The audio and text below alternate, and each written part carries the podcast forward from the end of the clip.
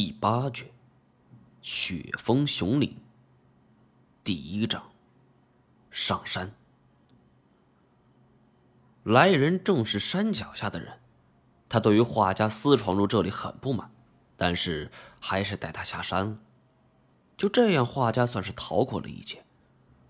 我问画家有没有询问他的姓名。许传富。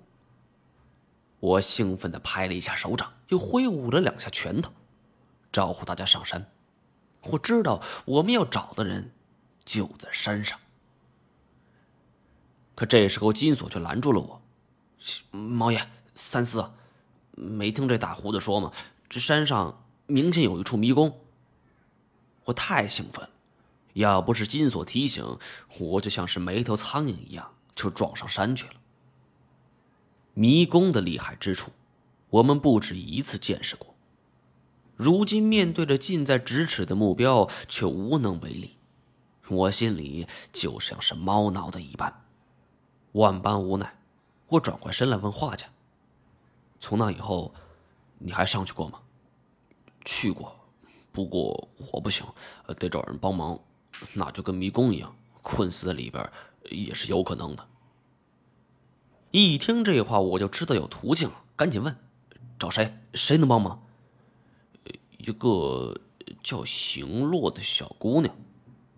坐实了，终于坐实了，我难掩内心的激动之情，一把攥住她的手腕。那个，那个小姑娘在哪儿呢？画家没想到我突然激动起来，嘘嘘，有话好说，别冲动。金锁见状，急忙扯开我。咱们是问事儿，不是打架。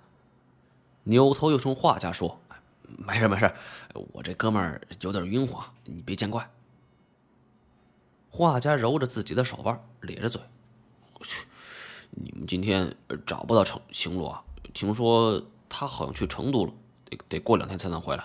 我也在等他。”金锁点点头，连声向画家致歉，反而问我：“毛爷。”行洛这丫头一时半会儿回不来，怎么办呢？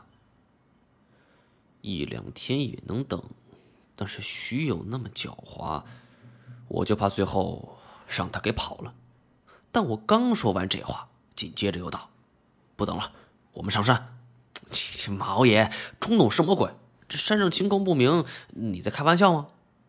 哼，这里的山林比起云南来可差远了。你信不过我。金锁听我如此说，表情极为尴尬。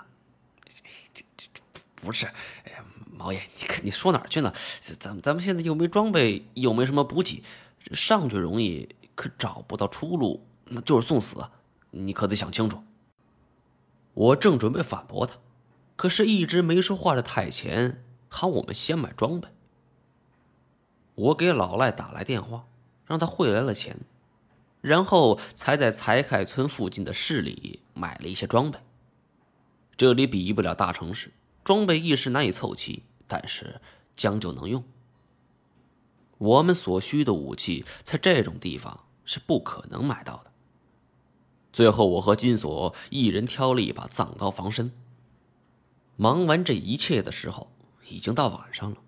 看来爬山的计划只好第二天再说。我心怀杂念。一夜未眠。第二天天刚蒙蒙亮，我就迫不及待催促金锁起床。可旁边的房间里，太监已经不见踪影。我以为这小子不辞而别，或者一个人去爬山了。结果推开旅店门一看，这小子站在我们头顶的屋顶之上，远远的眺望着什么。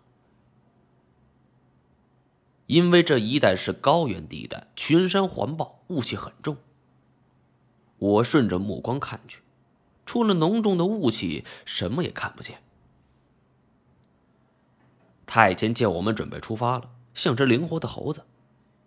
走吧，毛爷，待会儿要是见了徐友，你准备问什么？金锁一句话把我给问懵了。对呀，我该问什么呢？问好那是不可能的，我想我更多应该会问我失忆的事吧，毕竟正是经历了那些事情，才造就了我如今的机遇。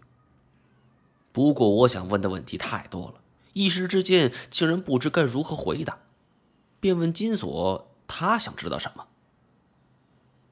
金锁思索片刻，摇了摇头：“哎，没没想好，不过想打他一顿倒是真的。”我们都笑了，如此轻松的氛围也让大家的心情都放松了不少。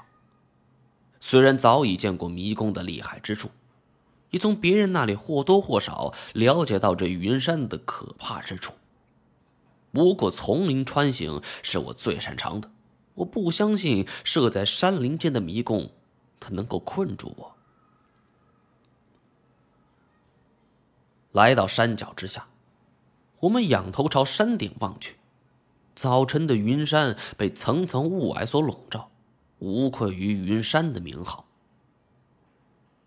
沿着山路往上走，脚下的路已经不知存在多少年了，铺就的地砖也早已残缺，甚至有些破损。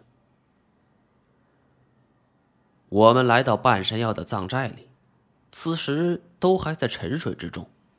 毕竟冬季起床都比较晚，如此也好，毕竟就再没有人来阻拦我们上山了。本集播讲完毕，感谢您的收听。